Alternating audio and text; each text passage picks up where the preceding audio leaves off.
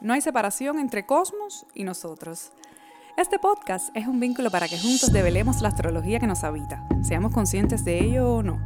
De pequeña, entre los apagones cubanos durante el llamado período especial y los cuentos de mi madre, descubrí las estrellas. Mirar al cielo se volvió una pasión nocturna. Desde entonces no dejo de observar el firmamento. He pasado de contemplarlo a sentirlo. A la edad de 18 años recibí el primer dibujo e interpretación básica de mi carta natal, confeccionado con un método muy antiguo. Se desplegaba ante mí una nueva matriz energética repleta de posibilidades. En ese instante, supe que este lenguaje simbólico y su correspondencia en nuestra psique me acompañarían para siempre. Te invito a este viaje, a que juntos tropecemos con esta herramienta ancestral que nos regala el universo. Descubramos juntos esta manera de percibir la realidad y así sentir lo que los astros susurran. susurran, susurran, susurran Hola, ¿cómo están? Bienvenidos a otro episodio de Los Astros Susurran. Yo soy Lida Cao y nos encontramos una vez más para hablar sobre los movimientos astrológicos. O más que eso, para que este encuentro sea la justificación perfecta para vernos semanalmente.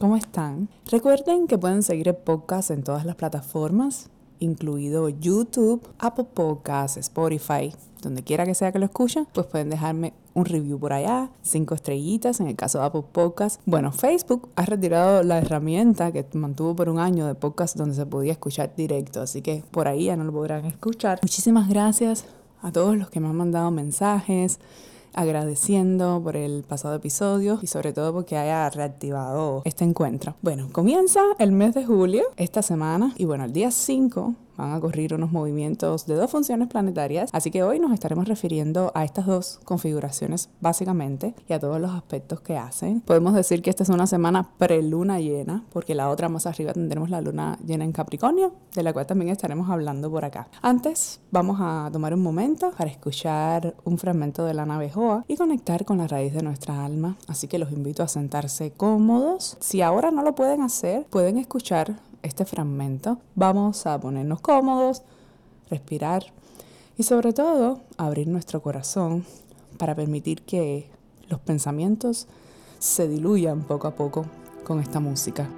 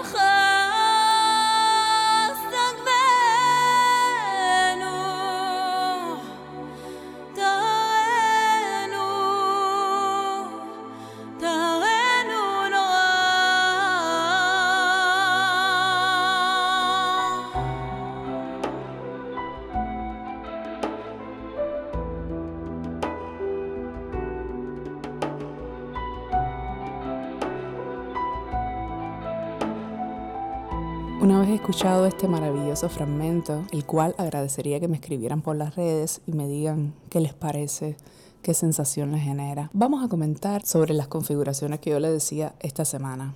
Una es el ingreso de Mercurio a Cáncer y de Marte a Tauro, con todos los aspectos que hace, ¿no? Recuerda que acá vamos a ver tramas generales. Sería buenísimo que escucharan el episodio anterior, donde hablamos sobre Cáncer y sobre lo solar, con todo lo que llega con el solsticio, ¿no? A partir de que el Sol en este signo hace varios aspectos con otros planetas también al momento del ingreso de Mercurio en este mismo signo. No sé si recordarán que en el episodio pasado yo les decía que la luna nueva en Cáncer inauguraba esta temporada y y daba pie a que comencemos a apreciar todo este periodo como una semilla, a sentir y hacer contacto con lo más sutil, con la función sentimiento, no tanto ver las situaciones y la vida en general desde lo racional, sino abrirnos a experimentar, a sentir, a fluir. Pues ahora con la entrada de Mercurio en cáncer y conociendo sobre estas configuraciones que hará, propone una vía conectiva a través de lo naciente, lo emocional. ¿Y cómo es esto? Bueno, Mercurio se asocia de manera chata, yo diría, a la comunicación. ¿Pero por qué digo chata? Bueno, pues es mucho más que eso. Sería, entre otras cosas, una función planetaria que conecta, que viabiliza, también se dice que es lo mental, pero creo que además de todo ello, va más allá que esto. Vendría a ser nuestra manera de percibir. Como diría, por ejemplo, una autora, Mercurio permite conocer la esencia, la conciencia. Es nuestra manera de percibir, de transmutar la experiencia. No necesariamente lo haremos desde el terreno mental todo el tiempo. Por ejemplo, Mercurio entrando en cáncer viabiliza el terreno para que aprendamos desde la esfera creativa, emocional, que nos abramos a experimentar lo herenciado, que sobre todo pensemos en ello, que proyectamos al mundo. Y cuando digo mundo me refiero a incorporarlo en nuestros vínculos, trabajo, todas las áreas de la experiencia aunque habría que ver, como siempre les digo, en cada cartografía natal específicamente dónde cae. Pero además nos invita a reconsiderar dónde ponemos límites o tal vez dónde debemos ponerlo, a acallar la mente, y sentir qué sale, como les decía anteriormente, qué fluye. Y si en lugar de percibir desde el pensamiento racional o más concreto, nos permitimos esa fluctuación, fluir, percibir o comunicarnos a través de los sentimientos y cómo entendemos o llevamos a la práctica nuestra experiencia en el terreno emocional. Les pongo el ejemplo de una consultante que lleva dos años, casi tres, separada de su pareja de años y ha conocido algunas personas, pero siempre me comenta que el área de las relaciones es donde más inestable ella ha estado, que cada persona que ha conocido le parece a priori fantástica, ella se hace determinadas expectativas. O sea, organiza su mente en un ideal de relación. ¿Y luego qué pasa? Bueno, las cosas toman otro rumbo, sobre todo un camino diferente al que ella imaginó. Digamos que ella se estructura todo desde lo mental y cada vez que conoce a alguien se traza como una especie de plan y se propone actuar desde una manera específica, decirle una u otra cosa y pues nada, pretendiendo que la relación sea más duradera o como ella me dice literalmente que funcione. Y hay que ver a qué le llamamos funcionar en ese sentido, ¿no? Porque el hecho de que tú conozcas a una persona que sea parte de tu vida, aunque sea brevemente, ya ahí hay una función, ¿no? Y hay algo que le comento casi siempre, y es que todo lo que está proyectando en ese ideal de relación son partes de ella misma que hay que empezar a trabajar, porque todos vamos inconscientemente hacia nuestro puesto si nosotros creemos que las cosas deben funcionar de una manera y le ponemos todo lo mental, hacemos toda esa serie de expectativas, muy probablemente vaya rumbo a lo que no queremos precisamente. Porque cuando no entendemos la función de las cosas, de las relaciones, de los vínculos y no nos permitimos precisamente y muy a propósito de la configuración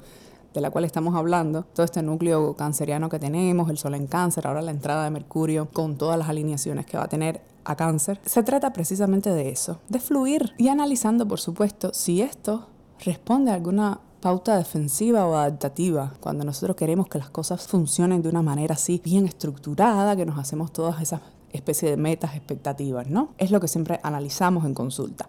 Por ejemplo, ella que tiene luna en casa 1 y además ascendente cáncer en su natal, tiene Mercurio en Virgo también. Me gustó traérselo acá porque es un ejemplo arquetípico de cómo si actuamos desde un automatismo, somos propensos a proyectar en el otro o en los vínculos o que nos aparezcan escenarios de destino totalmente distintos a lo que creemos que queremos.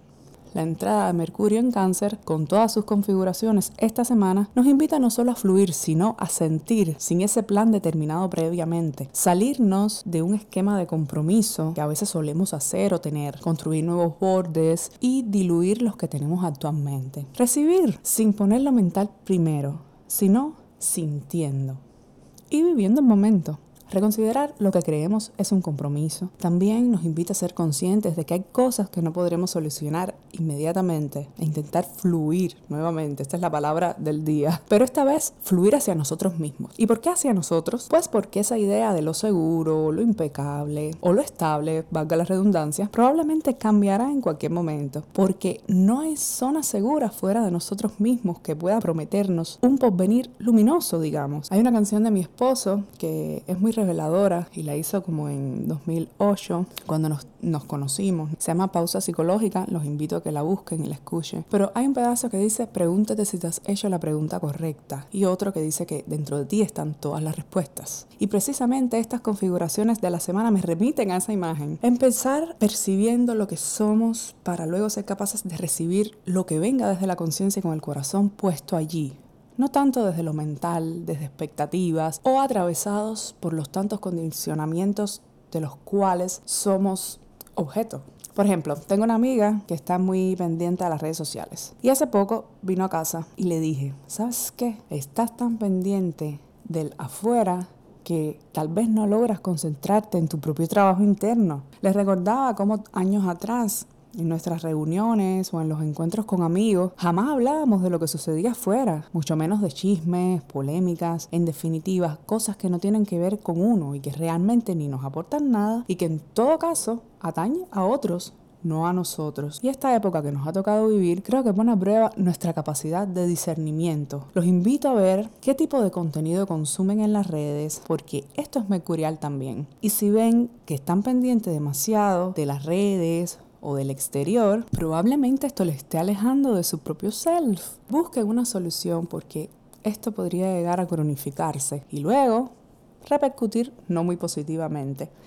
Y es algo que se repite en consultantes últimamente. Por eso quería traerlo acá, porque creo que hay como una tendencia a todo esto. Piensen qué cosas hacen en su cotidianidad que los aleja de ustedes mismos. ¿A qué cosas les están dedicando mucho tiempo? Y tal vez esas cosas tienen que ver con lo que no los deja avanzar. También nos propone ir más despacio, ralentizar nuestro ritmo. Y es eso, enfocarnos en el ritmo que llevamos, pesquisar las pautas del ritmo emocional desde la percepción, lo comunicativo, empezar a darnos cuenta que ha quedado disociado o bifurcado, que esto también es muy mercurial, la bifurcación. Y bueno, pensarlo en términos comunicativos o de vínculos. Y si de avanzar se trata, tenemos también a Marte, que como les decía, ingresa a Tauro para compasar todo esto, creo yo. Y además hará un sextil con Mercurio en Cáncer, donde también está el Sol y conversa en un aspecto de cuadratura con Júpiter y Quirón en Aries. Traducido, podríamos sentir que queremos avanzar, creer que sabemos cómo nos sentimos y ahora los invito a, a ver si escucharon el episodio pasado que les dejé un ejercicio que consistía en coger papel y lápiz y responderse a la pregunta de que cómo se sienten en esta temporada y plasmarlo todo ahí. Vayan a revisar esas respuestas de, de la pregunta, pero en realidad tenemos confianza en lo que podemos crear, confiamos en nosotros mismos o sentimos que confiamos en nosotros mismos. Son cositas que que uno puede cuestionarse esta, esta temporada. Con la cuadratura, esta que hablábamos, también podríamos sentirnos inmovilizados emocionalmente, pero los invito también una vez más a buscar dentro y a tocar o ser capaces de tocar esas viejas heridas, esas situaciones por las cuales hemos pasado que nos mantienen en este periodo de quietud necesaria, precisamente para que recobremos la certeza de que como Quirón, que es el sanador herido que se convierte en maestro, podamos aprender de lo doliente y también en todo este proceso poder ser capaces de ayudar a otros en su evolución.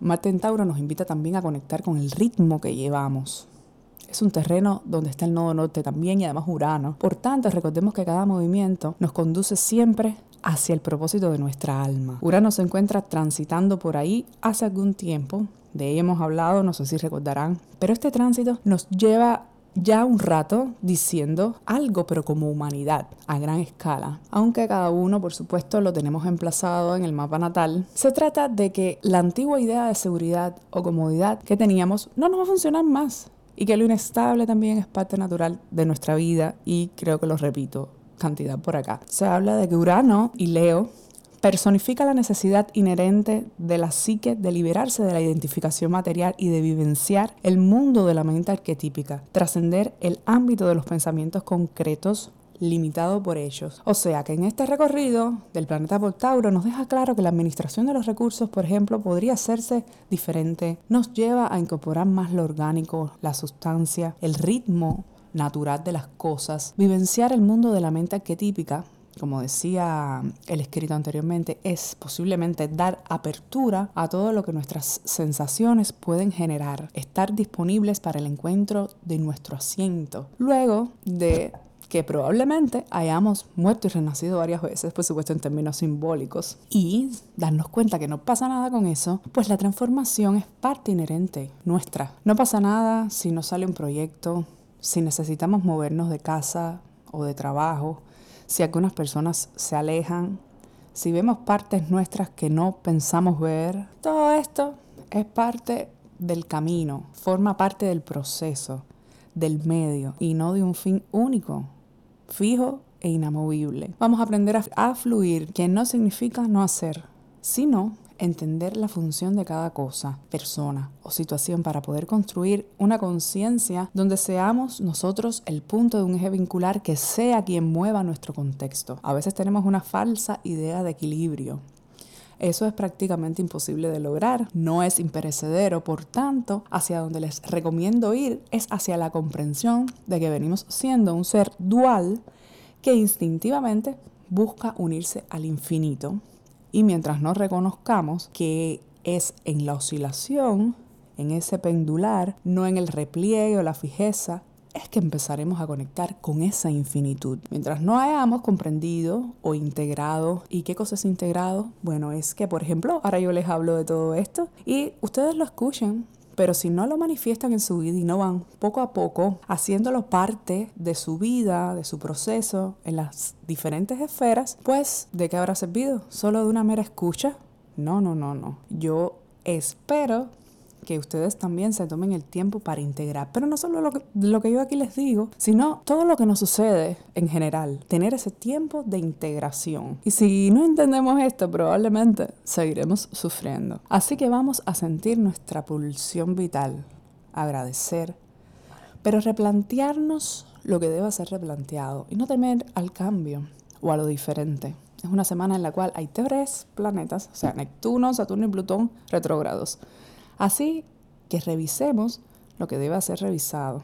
Podrían aflorar heridas del pasado, muy inconscientemente a lo mejor comportamientos irascibles, encuentran su raíz acá, porque también la luna transita por Libra y Escorpio mayormente, aunque la semana empieza con la luna en Virgo y termina el domingo en Sagitario, pero la intensidad podría acompañarnos. Ahora, tú decides si la exteriorizarás o si emplearás esta energía para fines de crecimiento. Toda esta temporada cáncer es propicia para hacer trabajo con el árbol genealógico, indagar en él, hacer terapia, conversar con la familia, con los padres. Etapa propicia, dice otro tipo de astrología, para tratamientos de fertilidad o ginecológicos en general para las mujeres. Le dejaré en estos días un audio que es parte de una intervención que tuve hace algún tiempo para un grupo de acompañamiento emocional que hizo una muchacha y me invitó a hablar sobre la relación con la madre simbólica. Ahí doy muchos consejos, ejercicios prácticos para que así podamos trabajar. Se los voy a dejar de regalo por acá esta semana como un episodio bonus. Así que bueno, me despido de ustedes agradeciéndoles la escucha, nuevamente todos los mensajes. Recuerden que pueden escuchar en podcast en su plataforma favorita. Pueden dejarme un review, un comentario. Y bueno, me pueden seguir en En mi cuenta personal, arroba lidacao con Y, o en la cuenta del podcast, arroba los otros susurran. Estaré encantadísima de encontrarme con ustedes por allá. Muchísimas gracias nuevamente. Les mando un abrazo grande y que esta semana llegue cargadita de bendiciones y cosas buenas para todos. Los quiero.